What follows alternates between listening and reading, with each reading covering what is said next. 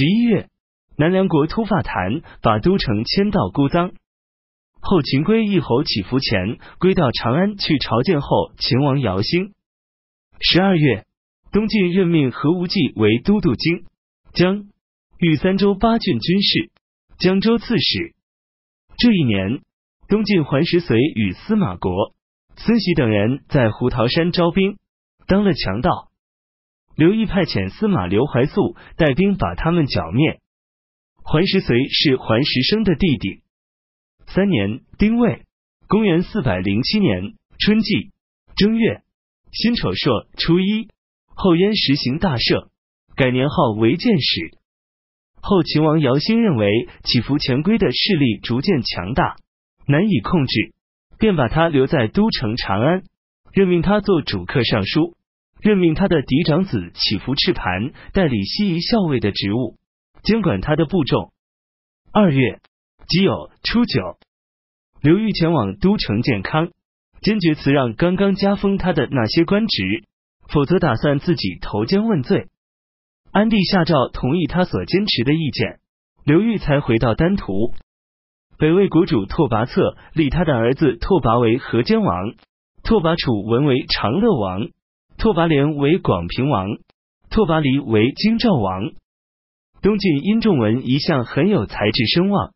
自己以为应当管理朝政，所以一直闷闷不乐，觉得没有实现自己的志向。后来出京做了东阳太守，更加不高兴。何无忌平常就仰慕他的名气，东阳又在何无忌的管辖之内，殷仲文答应他的，便顺路去拜访。何无忌非常高兴，谨慎恭敬的对待这件事。但是殷仲文因为官场失意。常常神情恍惚，所以才没能过来相见。何无忌以为他这是瞧不起自己，大为恼怒。正好南燕此时进兵侵犯，何无忌便对刘裕说：“还印，殷仲文是我们的心腹大患，而北方的强盗却不必担心。”闰二月，刘裕官府的将军骆宾阴谋制造叛乱，事情被发觉，刘裕把他杀了。于是。他们又声称骆宾和殷仲文、桓石松、曹敬之、卞承之、刘延祖等人在暗中互相勾结，打算拥立桓印为盟主，所以把这些人连同他们的家族全部杀掉。后燕王慕容熙为他的皇后服侍，兴建成华殿，从北门外把土运来，使土的价格上涨到与粮食的价格一样。